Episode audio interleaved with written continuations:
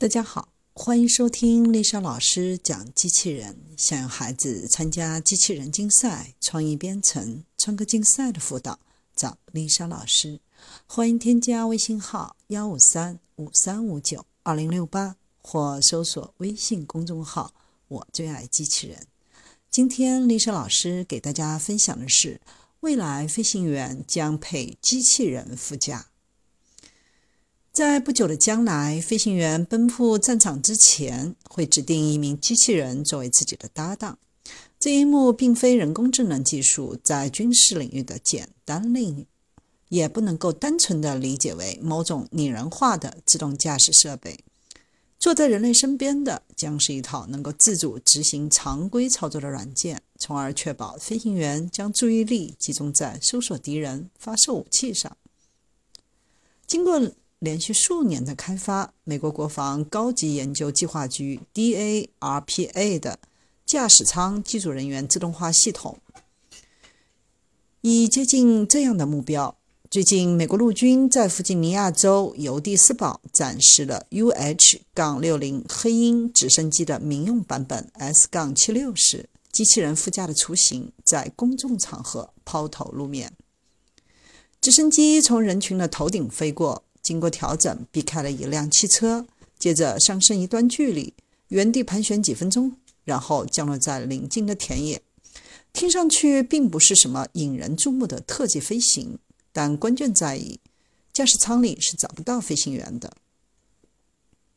在长达一个小时的飞行演示当中，地面指挥人员启动了该系统的自动操作权限，执行了一系列实操任务。包括低空飞行、受限区域起降、着陆区域的选择、轨迹规划、线路避障等。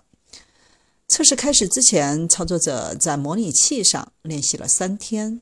这套模拟器能够为未来的飞行员减少规划任务时的负担，让人类操作者能够提前与机器人副手磨合。美国陆军用适配式的自主权来定义这项技术。当飞行员需要飞机自主飞行并避开障碍时，就可以拜托机器人副驾，这样飞行员就可以把注意力更多的放在扮演指挥官的角色上。飞行员还能与系统互动，对航线提出建议、更改和再度规划飞行计划。